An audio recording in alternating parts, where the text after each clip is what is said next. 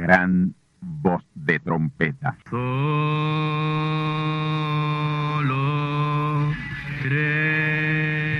Saludos amigos y hermanos radioyentes.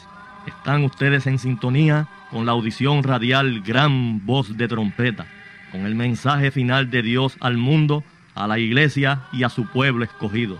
Esta es la voz de Dios, proclamando el mensaje del Evangelio del Reino, o Evangelio eterno, a todos los que moran en la tierra, en el cumplimiento de Apocalipsis capítulo 14 y verso 6. Este es un mensaje de alerta y de apercibimiento ante los eventos proféticos del fin del mundo que ya han comenzado. No es que viene el fin del mundo, es que ya comenzó. Y en esta audición radial ustedes se mantendrán bien informados y apercibidos sobre cómo asegurar la salvación y la vida eterna, que es lo importante ante tales eventos. A continuación, ustedes escucharán no un mensaje doctrinal ni dogmático, sino la pura palabra de Dios, probada con las escrituras, la verdad como la verdad es, pues conoceréis la verdad y la verdad os libertará.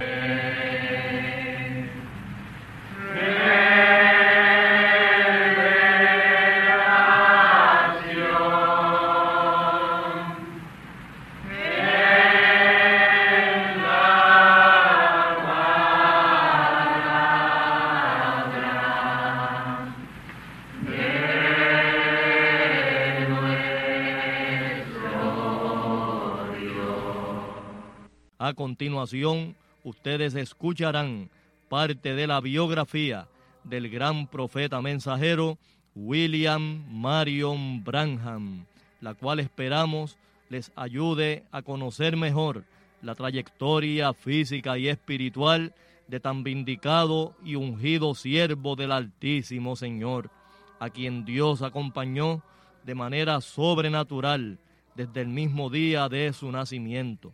Así que tornaos conmigo a la palabra del Señor para la conferencia especial de esta ocasión, a cargo del pastor asociado del Templo del Tabernáculo del Testimonio, Candelario Branham, vuestro amigo, hermano y servidor en Cristo el Señor, José Osvaldo García Ortiz.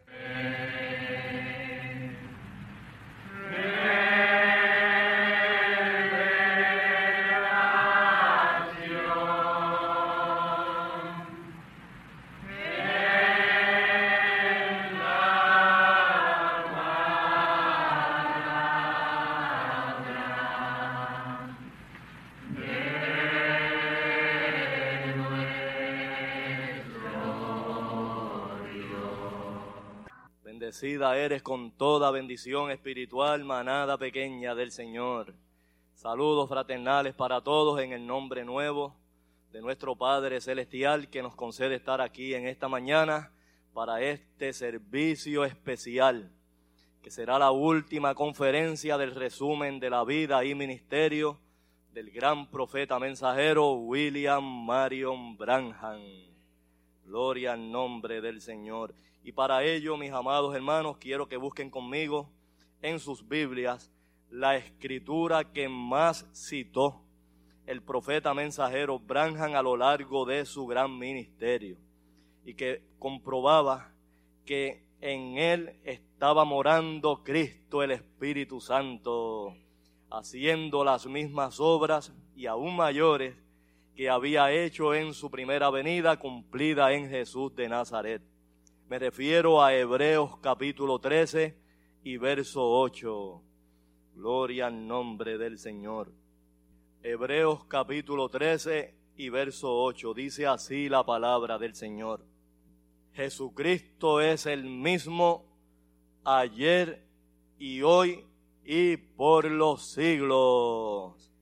Esta es una escritura que cae muy bien al ministerio del profeta porque el mismo Señor Jesucristo que ayer había morado en Jesús de Nazaret, estaba morando en él en su segunda venida. Gloria al nombre del Señor. Y es el mismo Señor Jesucristo que va a morar por tercera vez en su pueblo y en su profeta final, y esa venida se extiende a los diez siglos del gran reino milenial. Por eso dice ahí por los siglos, los diez siglos del gran reino milenial. Gloria al nombre del Señor. Y quiero aprovechar este momento, mis amados hermanos, para que entonemos la estrofa del himno favorito del profeta mensajero William Marion Branham, el himno Solo Creed.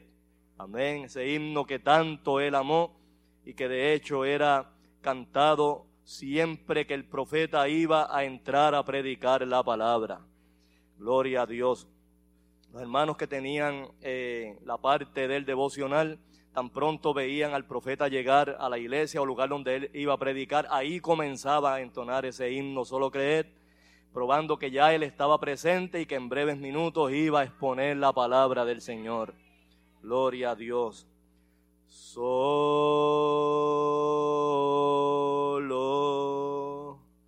cree.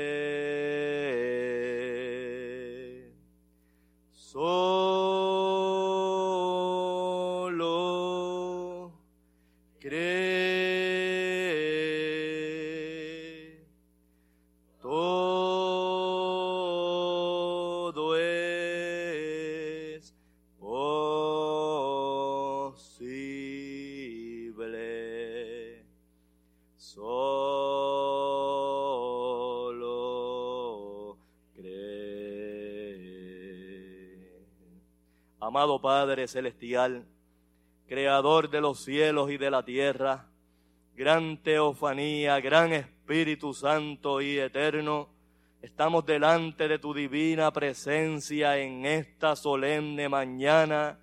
Yo advierto la divina presencia tuya aquí en medio de tu pueblo. Y sé que estás aquí, oh Padre, porque este es un día bien importante y bien especial, cuando estaremos concluyendo la biografía de la vida y ministerio de este gran profeta enviado por ti, el profeta mensajero William Marion Branham.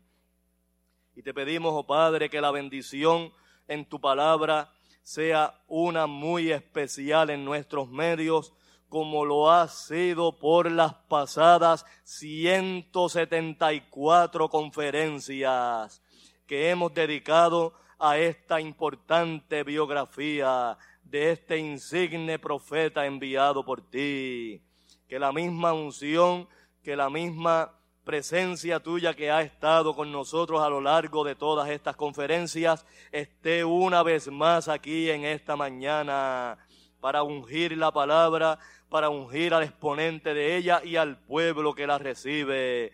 Tanto los hermanos aquí en el tabernáculo como los amigos y hermanos a través de la onda radial.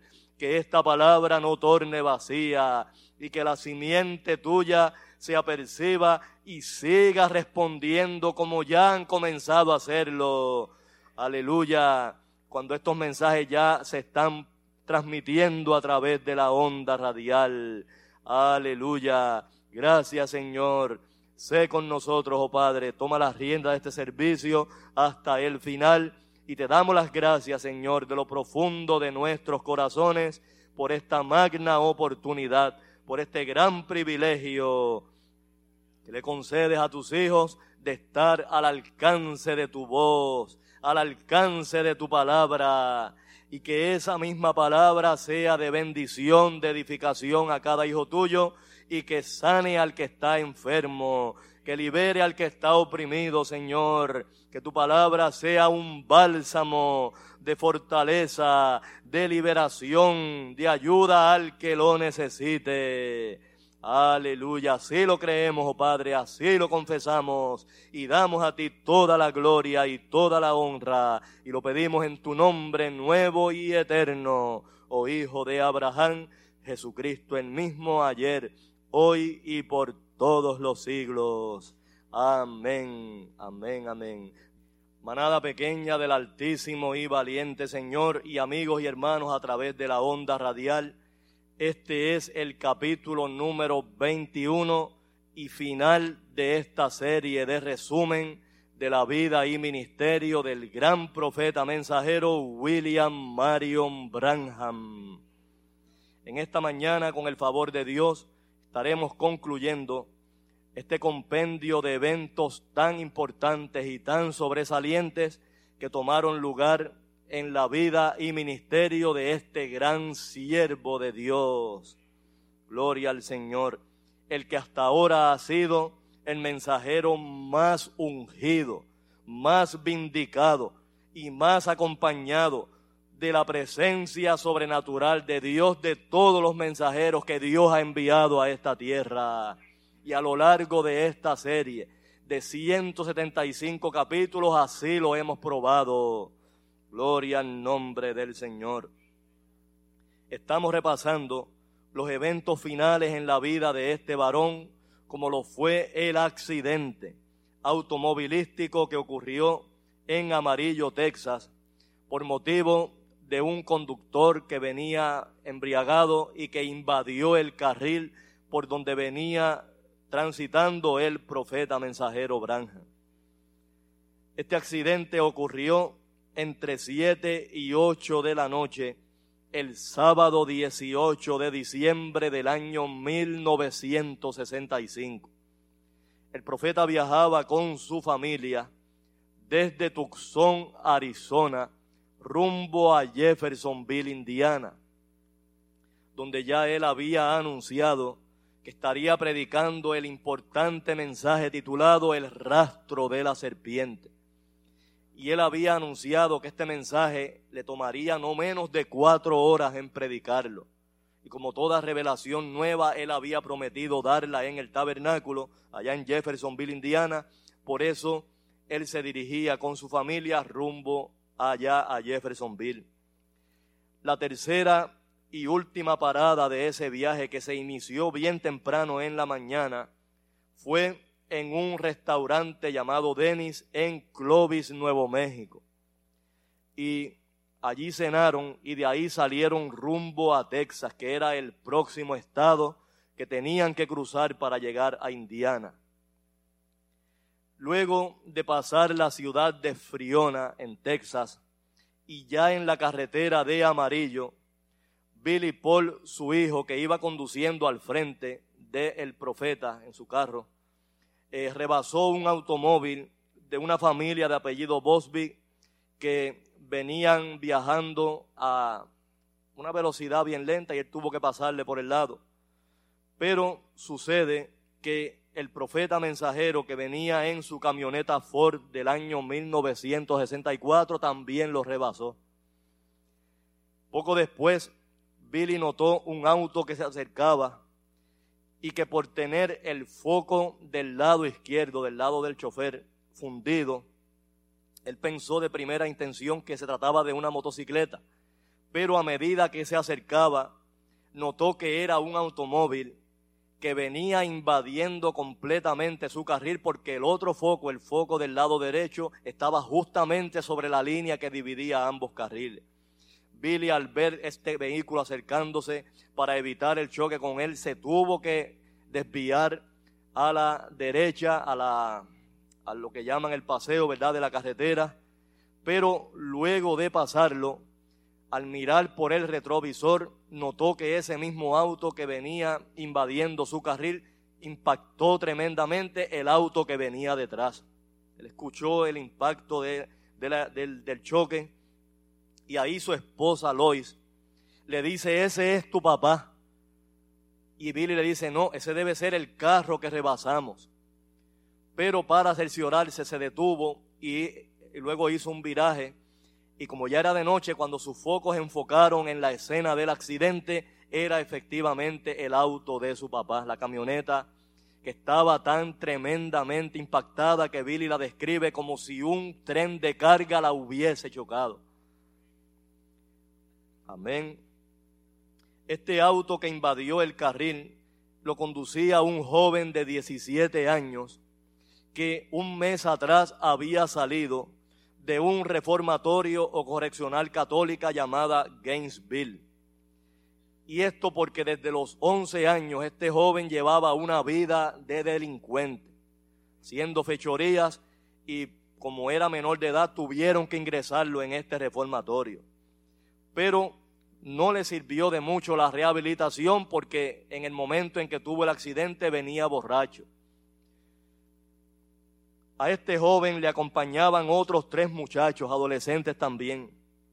Tanto él como el que venía a su lado, en el lado derecho del pasajero, murieron en el accidente. Uno de ellos salió expulsado del auto.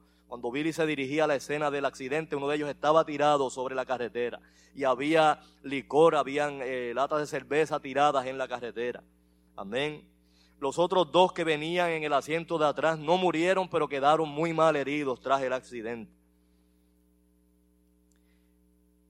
En el capítulo eh, anterior les conté cuán terriblemente apiñado quedó el profeta en su auto tras el impacto.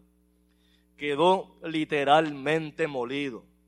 Hubo que alar el auto por el frente con un camión de tracción para poder eh, separar ¿verdad? El, área donde estaba el profeta tan atrapado y su hijo meterse y tratar de desenredar la pierna que la tenía metida a través del, del guía y el brazo izquierdo que lo tenía eh, compactado con la puerta de ese lado del chofer. Tardó unos 45 minutos en lo que pudieron eh, eh, zafar al profeta de entre los escombros y llevarlo al hospital. Pero antes de eso, tal como les conté anoche, el profeta dijo unas últimas palabras de resurrección en favor de su esposa Meda que había muerto en el accidente. Cuando Billy se dirigió a la escena junto con su esposa eh, Lois, ella fue directamente donde la hermana Branham y comprobó que no tenía pulso, estaba muerta y sacó un grito diciéndole a Billy, mamá está muerta. Y ahí Billy le dijo a su papá, papá, mamá está muerta. Y ahí el profeta, casi sin poder moverse, pudo extender su mano derecha y ahí decir la palabra en favor de su esposa. Él dijo, Señor, no dejes que mamá muera, acompáñanos en esta hora. Y ahí Meda volvió a la vida. Esta fue la novena y última resurrección ocurrida en el ministerio de este gran profeta del Altísimo. Al triple de la cantidad de resurrecciones que hubo en el ministerio del Señor Jesús y esto dando cumplimiento a la profecía del mismo Jesús en San Juan 14, 12, donde dice que ese mensajero haría las mismas señales que él hizo y aún mayores, o sea, en más cantidad. Gloria al Señor. Cuando llegaron al hospital en Freona, eh, le tomaron las radiografías al profeta y el médico que lo examinó le preguntó a su hijo Billy que si ese era su papá. Y Billy le dijo, sí, Señor. Amén. Y ahí él le dijo, yo no le doy mucha oportunidad de que sobreviva. Amén. Y por motivo de eh, lo delicado de su salud, tuvieron que trasladarlo al hospital en amarillo. Amén. Que tenía, ¿verdad?, eh, eh, facilidades más avanzadas que allí en Freona para poder auxiliarlo. Cuando llegaron allá a Amarillo, ya habían transportado tanto a Meda como a, a Sara, la otra hija del profeta. Y enseguida lo examinaron y el médico que lo examinó le preguntó a Billy Paul que si ese era su papá. Y Billy le respondió que sí. Él le dice, yo lo vi a usted orando por él. Billy le dijo que sí.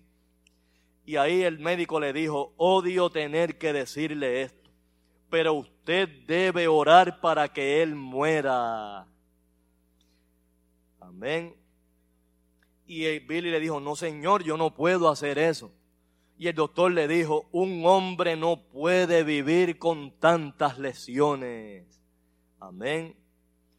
Mis amados hermanos, por causa de este accidente, el profeta sufrió fracturas prácticamente en todo su cuerpo en sus piernas, en sus brazos, amén, en su cabeza. Y ahí quedó cumplida la profecía del profeta Isaías en Isaías capítulo 53 y verso 5, donde dice, molido por nuestros pecados. Amén. molido por nuestros pecados. Esa profecía de ese capítulo, que es un capítulo mesiánico, donde describe perfectamente el ministerio del Señor Jesús de Nazaret. Sin embargo, esa parte de la profecía no aplica al Señor Jesús, ya que de Jesús estaba profetizado en el Salmo 34, 20, que ni un solo hueso sería quebrantado de él. Y si ustedes han leído en el Evangelio según San Juan en el capítulo 19, cuando le quebraron las piernas a aquellos dos ladrones que crucificaron junto a él y luego iban a quebrarle las piernas al Señor Jesús, como aquellos verdugos romanos notaron que ya Jesús estaba muerto en la cruz, no le quebraron las piernas. Y ahí dice la escritura para que se cumpliese en él la escritura que decía, hueso no quebrantaréis de él. Así que el que fue molido por nuestros pecados no fue el Señor Jesús de Nazaret, sino William Marion Branham. Literalmente quedó molido tras el accidente. Amén. Muchos se preguntan, pero ¿por qué tuvo que morir de esa manera tan aparatosa un hombre que dedicó su vida por completo a Dios? Un hombre que rodeó el mundo orando por los enfermos y Dios los sanaba de manera sobrenatural. ¿Por qué tenía que morir de esa manera tan aparatosa? Para cumplir la escritura, mis hermanos, para cumplir la profecía. Lo que de él estaba escrito tenía que ser cumplido y fue cumplido al pie de la letra. Oh, bendito el nombre del Señor. Aleluya allí en amarillo fue operado de emergencia para detener una hemorragia y unos coágulos que le estaban eh, creciendo grandemente, especialmente en el área del cerebro. Y el primer hermano que llegó allí al hospital fue el hermano Green. Y tan pronto vio a Billy Paul, el hijo del profeta, como estaba, se había amanecido toda esa noche, ¿verdad? Pendiente a su papá. Estaba tan eh, agotado, tan cansado, que lo invitó a descansar en, allí en el, en el, área de la sala de espera. Y la enfermera eh, le, le, invitó al hermano Green para que pasara a ver al profeta, que estaba ya en el cuarto de recuperación. Y el hermano estuvo allí por unos cinco minutos. El hermano Branham estaba inconsciente, pero el hermano Green ahí aprovechó para contarle la experiencia que él había tenido mientras viajaba desde Phoenix, Arizona, rumbo a Amarillo, Texas. Amén. Ustedes saben que él tuvo que alquilar un avión privado porque no habían vuelos comerciales disponibles a esa fecha de diciembre, ¿verdad? En la época de Navidades. Y mientras estaba a unos nueve mil pies de altura en este avión eh, privado, notó una señal bien particular la luna estaba casi toda eh, oscurecida. Amén. Solamente la única parte que tenía luz era en la parte de abajo. Amén. Parecía como si estuviese de luto. Y la, y la, y la, la forma que se divisaba en esa parte de luz era como una gota de lágrima. Como si la luna estuviese llorando. Y lo curioso es que el color que destellaba esa luz era un color rojizo. Amén. Una luna en sangre. Amén. Tengo algo que decirles al final del mensaje sobre esto, hermano, porque una señal parecida va a ocurrir esta semana, este próximo martes, la primera de cuatro lunas de sangre que coinciden con el tiempo de la celebración de la Pascua en el ministerio del Señor Jesús. Hermano, esto no lo hemos planeado nosotros, hermanos, si esto no es Dios obrando y guiando y dirigiendo todo perfectamente. Amén. Miren cuándo ocurre esta señal, justamente al final del resumen de la vida del profeta mensajero Branham y el comienzo de la vida de nuestro profeta mensajero Candelario. Esto no lo planeé yo, mis hermanos. Oh, gloria al Señor. Aleluya. Cuando el hermano Green le cuenta esta señal que había visto allí en la luna mientras viajaba allá rumbo a Amarillo, Texas, el profeta despertó de su estado de inconsciencia y como que quería decirle algo al hermano, pero le habían practicado una traqueotomía para que pudiera respirar y el tubo que se incrustaba en su garganta le impedía hablar. Él quería decir algo, pero no podía. Amén. Esta fue una intriga por el resto de su vida para el hermano Green. ¿Qué era lo que el profeta quería decirle? Oh, bendito el nombre del Señor. A medida que corría la noticia del accidente a través de la nación, comenzaron a llegar de todas partes de la nación seguidores del mensaje, creyentes del mensaje del profeta. Amén. Y se pusieron allí en vigilia continua, día y noche, todos los días que el profeta permaneció en el hospital, para saber sobre la condición de su amado mensajero. El martes 21 de diciembre, el médico le informó a los hermanos, y especialmente a su hijo Billy Paul, que era necesario hacer una nueva operación porque uno de sus ojos estaba hinchando tremendamente y eso mostraba que había una conmoción cerebral. El cerebro se estaba hinchando y él les explicó a ellos que una vez la hinchazón del cerebro tocara el cráneo, ahí quedaba todo, hermano, ahí moría el profeta. Y esta era una operación bien, pero bien riesgosa, con un 50% de sobrevivir. Tenían que tomar la decisión, el más indicado era su hijo Billy Paul. Y ahí Billy reunió a los hermanos, como unos 65 hermanos, para que en oración le pidieran a Dios cuál era la decisión correcta que debían tomar, si autorizar al médico a hacer esta riesgosa operación o dejar, dejarlo, ¿verdad?, en las manos de Dios. Mientras ellos oraban y luego estuvieron cantando el himno sobre las alas de una blanca paloma, era ya pleno invierno. Estaba lloviendo, estaba nublado porque estaba lloviendo y además estaba comenzando a caer nieve. Sin embargo, cuando ellos están cantando ese himno, Amén. Y una parte del himno que dice, una señal arriba en el cielo.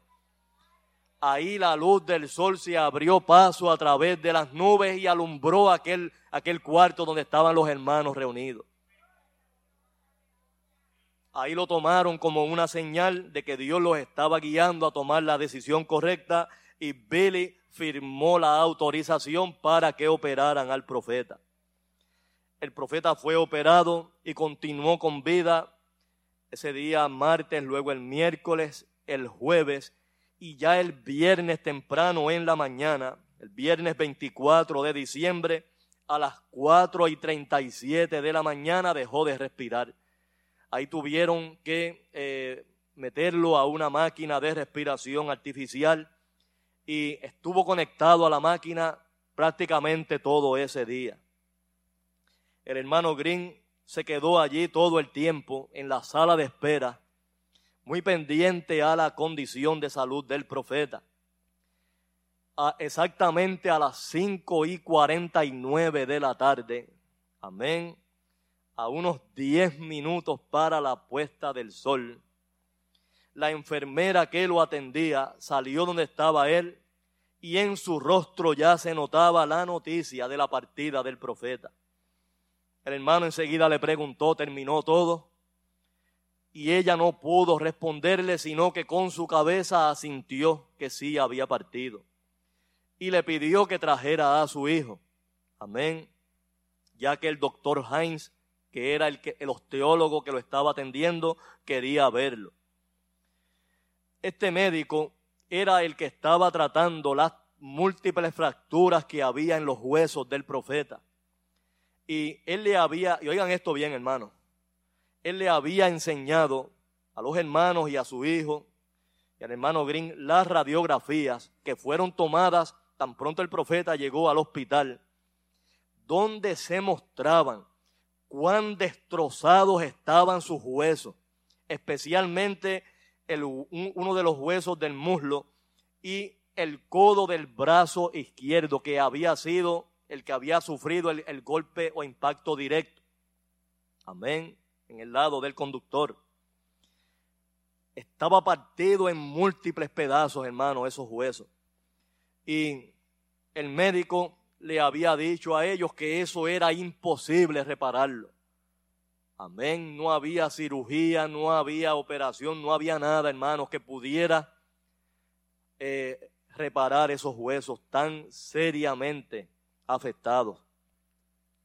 Sin embargo, en las últimas radiografías tomadas al profeta antes de su muerte, milagrosamente y sin este médico explicarse cómo, cada hueso se estaba uniendo perfectamente.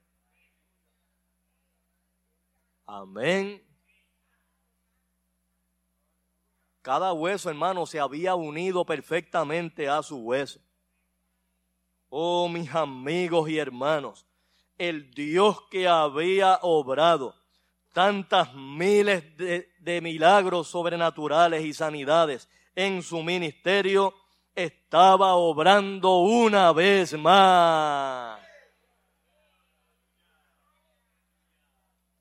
Y si no es porque, oigan esto, si no es porque el profeta tenía que partir, tenía que terminar su ministerio, porque los días de cumplimiento en la semana 70 tenían que ser acortados, tal como lo había revelado Jesús en Mateo 24, 22, si no ninguna carne sería salva. Si no llega a ser por eso, Dios lo saca de allí con vida, mis amados hermanos. Completamente sano, completamente restaurado. No había ocurrido antes con aquel hermano llamado William Merrill. De les hablaba esta mañana en el mensaje radial, el que fue el primer milagro de sanidad hecho por Dios en el ministerio del profeta.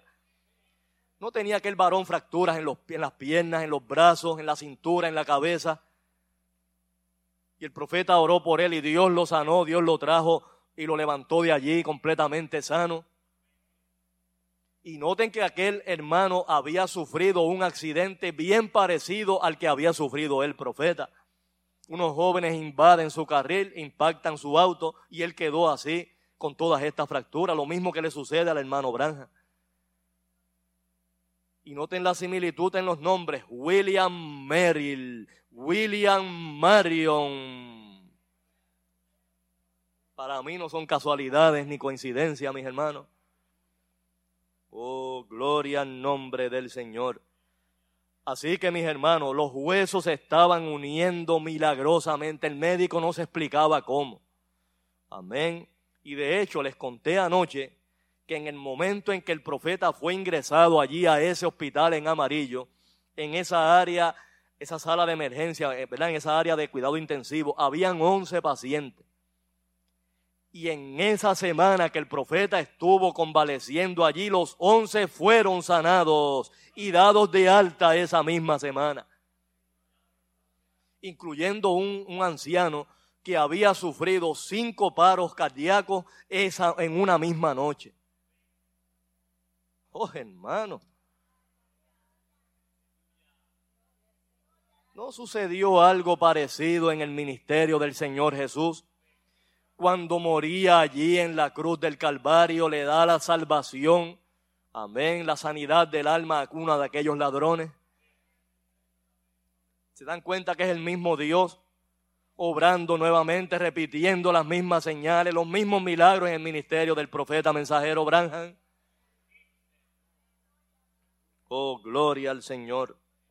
Así que el hermano Green, al pedido de esta enfermera, salió afuera a buscar a Billy y le dijo que el doctor Hines quería verlo. Billy le pregunta, Perry, ¿todo ha terminado? Y el hermano Green no pudo responderle, volteó su cabeza para que Billy no lo viera llorando. Y ahí en eso el doctor salió afuera, amén, él mismo fue directamente donde Billy y le dijo estas palabras, tengo noticias tristes que darle. Me pesa informarle que su padre falleció a las 5 y 49 de la tarde. Ahí Billy le pidió al hermano Green que se encargara de llevar los restos de su papá a Jeffersonville, Indiana. Amén. Cuando Billy Paul salió afuera a darle la noticia a los demás hermanos, les dijo estas palabras. Yo recuerdo que papá siempre me dijo, si alguna vez tú oyes que yo he muerto, tú te detienes un minuto, te quitas el sombrero y cantas una estrofa del himno Solo cree. Ese era el himno favorito del profeta. Por eso comenzamos el mensaje esta mañana cantando este himno, hermano. Ese fue el himno que cantó aquella multitud que fue sanada en Vandalia, Illinois, y que venía desfilando tras una hilera de camiones que transportaban las muletas, los sillones de ruedas, las camillas que habían quedado por la gente que Dios había sanado en su campaña. Lo mismo que ocurrió con aquellos nativos de las tribus en África, en la tremenda campaña en Durban, Suráfrica, donde hasta el alcalde Sidney Smith le avisó al profeta que se asomara y viera una fila de siete camiones que él había ordenado que recogieran todos esos artefactos. Sillas de rueda, bastones, muletas, camillas, que la gente había dejado en aquel enorme hipódromo en Durban, Suráfrica que habían sido sanados, que habían sido liberados en esa tremenda campaña del profeta a comienzo de la década del 50. Oh, gloria al Señor. Aleluya. En esos mismos momentos o instantes de su partida, otra señal se mostró en el cielo. Todos los hermanos allí presentes lo notaron. El primero en verla fue su hijo Billy Paul. Y era que era ya la puesta del sol. Y en ese momento se unieron como en una conjunción tres cuerpos celestes, la luna, el sol y la estrella del atardecer. Los tres estaban casi tan unidos que parecían un solo cuerpo de luz. Amén y alumbraban los tres con la misma intensidad, con la misma brillantez. El hermano Green cuenta que podía colocar su dedo pulgar y unirlo, o sea, cubrir con su dedo los tres cuerpos de luz, o sea, cuerpo celeste, por lo unidos que estaban. Amén. El papá del hermano Green se encontraba en Texas y lo llamó, amén, a ver si él estaba notando todas esas señales que se estaban viendo en el cielo. Amén. Inclusive el día del sepelio, o sea, del, del servicio funeral, también se mostró una señal en el cielo que el papá de este hermano la había visto. Así que mis hermanos, este profeta nació bajo una señal. Y desde niño fue acompañado por ese cuerpo de luz, que hasta astrólogos lo veían acompañándolo y siguiéndolo y ahora en el momento de su partida, otra señal en el cielo lo anunciaba. Amén. El hermano Green acompañó sus restos en un vuelo a través de la aerolínea TWA desde allí, desde Amarillo hasta Jeffersonville, Indiana. Ya Billy Paul había hecho los arreglos para que el Señor un gran amigo, un íntimo amigo del profeta, quien era dueño de una funeraria, se hiciera cargo del velatorio, ¿verdad? De todos los servicios fúnebres de los restos del profeta. Antes de llevar el cuerpo allá al tabernáculo en Jeffersonville para exponerlo, Billy fue con el hermano Green a la funeraria para ver cómo había quedado, ¿verdad? El cuerpo de su papá antes de ser expuesto en la iglesia. Y cuando el señor Kutz abrió el ataúd, amén, había un cambio tan tremendo en ese cuerpo del profeta que se veía rejuvenecido. Amén. Como de unos 35 años de edad más o menos. Tan pronto Billy lo vio, se volteó donde el hermano Peregrín y le pregunta, ¿qué hiciste con mi papá? Y ahí el hermano Green le dice, Billy, aquí está el señor Kutz. Ese es el cuerpo que yo traje desde amarillo, él es testigo. Y es que mis hermanos se notaba el rostro del profeta rejuvenecido. y como una aureola de luz que lo cubría, resplandecía. Y nosotros podemos dar testimonio de esto porque nuestro amado profeta mensajero Candelario asistió a ese servicio funeral y cuando él entró él no reconocía al profeta mensajero Branja, de los jóvenes que se veía allí en el ataúd el hermano Green cuenta que se parecía mucho a la foto que fue tomada, la foto más famosa del profeta, la que fue tomada en aquel coliseo en Houston, Texas, cuando apareció el pilar de fuego sobre su cabeza y fue retratado. Esa fue la foto que fue investigada por un agente del FBI y comprobada como una foto auténtica. Gloria al Señor. Eso fue en el año 1950 y ahí el profeta tenía 40 años de edad. De hecho, en el funeral asistió la que fue eh, su primera suegra, ¿verdad? La mamá de Hope o Esperanza. Y cuando vio el cuerpo del profeta en el ataúd, le dijo al hermano Peregrín, así lucía Billy en el tiempo en que se casó con mi hija. Amén. Gloria al Señor el servicio funeral fue celebrado el miércoles 29 de diciembre, cinco días después de la partida del profeta, y asistió tanta gente al tabernáculo que no cabían dentro de él. Cientos y cientos se quedaron afuera en el estacionamiento y tomó más de una hora en lo que la gente desfilaba frente al ataúd. Durante eh, el velatorio, la familia recibió condolencias y telegramas de grandes evangelistas que habían conocido al profeta, como por ejemplo Oral Roberts, Billy Graham y Tommy Osborne, T.L. Osborne, entre otros.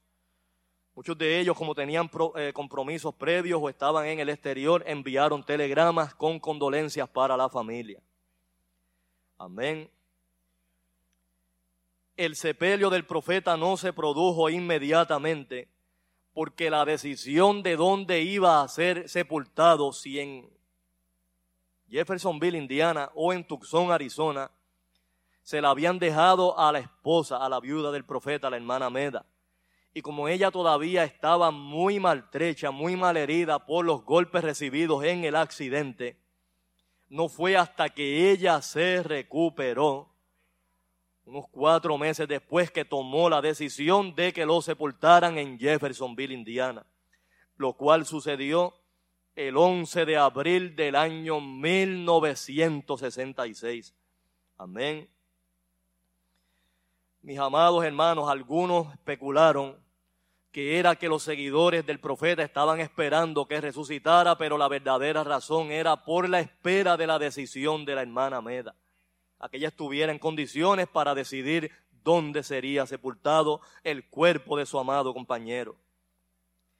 Durante el mes de enero se celebraron en Phoenix, Arizona, y por invitación de los hombres cristianos de negocio, que fue la única entidad que le mantuvo las puertas abiertas al profeta cuando los demás grupos religiosos le cerraron las puertas.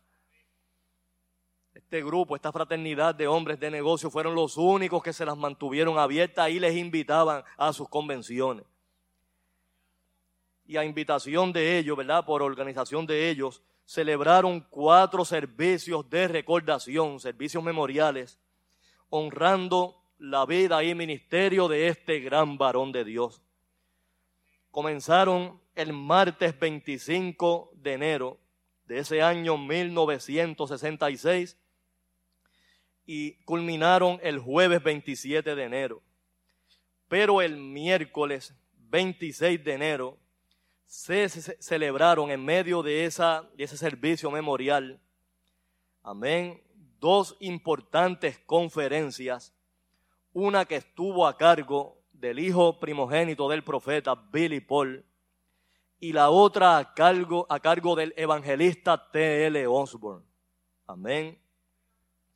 estos servicios fueron celebrados en el Hotel Ramada Inn en Phoenix, Arizona. Amén. Gloria al Señor. Y Billy Paul no era un hombre muy acostumbrado a hablar en público. Amén. Él era siempre muy renuente a eso. Pero por motivo de la partida del profeta y siendo él la persona de su familia más allegada a él, el que siempre le acompañó en su ministerio, en sus viajes. Amén. Y testigo ocular de las tremendas manifestaciones de Dios en la vida de este gran profeta, era el más indicado para traer una semblanza, ¿verdad?, sobre el que había sido hasta ese momento, ¿verdad?, su padre sobre la tierra. Gloria al nombre del Señor. Billy contó en detalles todo lo que había sucedido, ¿verdad? Ese día del accidente desde su salida de Tucson, Arizona. Amén. Las diversas paradas que habían hecho por el camino y todos los detalles concernientes al accidente y luego eh, la convalecencia del profeta en el hospital en Amarillo, Texas. Amén. Gracias a este testimonio, ¿verdad? Y también el testimonio del hermano Green, es que nosotros conocemos todos estos detalles sobre eh, el desenlace final de la gran obra y el ministerio de este varón de Dios. Y luego de ver y traer esta semblanza, ¿verdad? Este recuento de todos eventos, estos eventos ocurridos en el ministerio del profeta, trajo unas palabras al final como especie de una dedicatoria. Amén. Que él había escrito ese mismo día en la mañana y que quería compartirlo allí con los hermanos presentes y con todos los seguidores del mensaje del profeta. Él tituló estas palabras Mi papá y se las quiero narrar tal como él las contó allí en esa convención o, ¿verdad? o servicio memorial por la partida del profeta. Dice así, cito, mi papá, estoy solo, tan solo por el hombre que llamé mi papá pareció como si todo el mundo terminara cuando yo perdí el mejor amigo que siempre tuve. Usted ahora puede preguntarme, ¿por qué estás tan triste? Pero por favor recuerde, él era mi papá. Mi papá no está aquí conmigo en este gran día de recordación. Yo sé que Él pudo haber estado, pero Él eligió el camino recto y angosto. Él nunca quiso riqueza o fama, pero solo nos señaló al nombre de Jesús. Desearía saber por qué tenía que ser un destrozo de automóvil pero ello hizo que la novia se hiciera un examen más íntimo. Amén. Recordemos las palabras de Isaías 53:5, molido por nuestros pecados. Amén. La próxima semana escucharán ustedes la segunda parte de esta conferencia. No dejen de escucharla. Y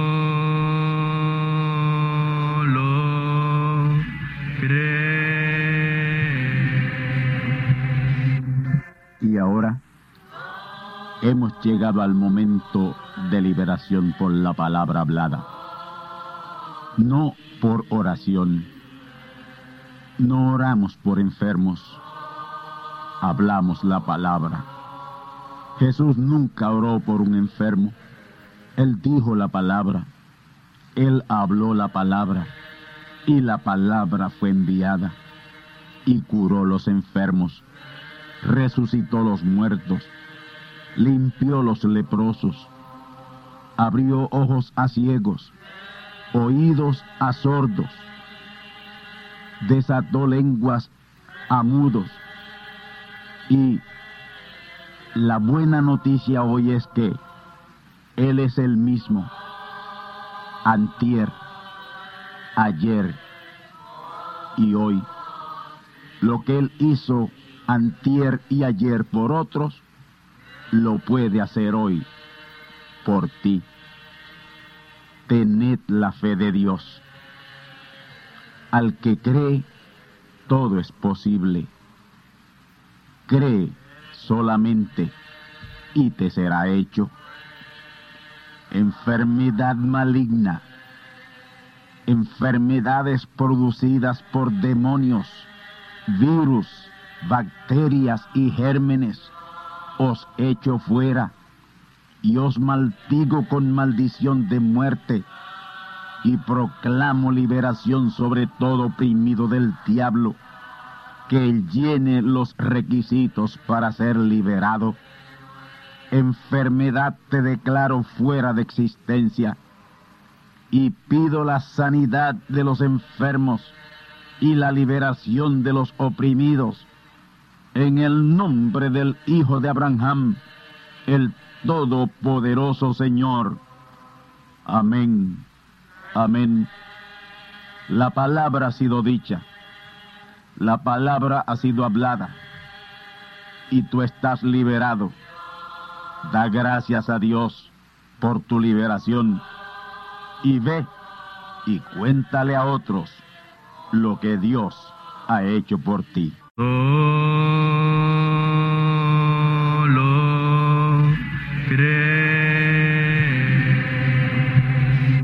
Amigos y hermanos radioyentes, han escuchado ustedes la audición radial Gran Voz de Trompeta y nuestra dirección postal es Gran Voz de Trompeta, apartado 1630, Canóbanas, Puerto Rico, 00729. Una vez más, Gran Voz de Trompeta, apartado 1630, 1630, Canóbanas, Puerto Rico, 00729. Les invitamos muy cordialmente para que escuchen estas conferencias proféticas y sean apercibidos ante los eventos del fin del mundo que ya comenzó. Les deseamos pues ricas bendiciones en Cristo el Señor. Amén.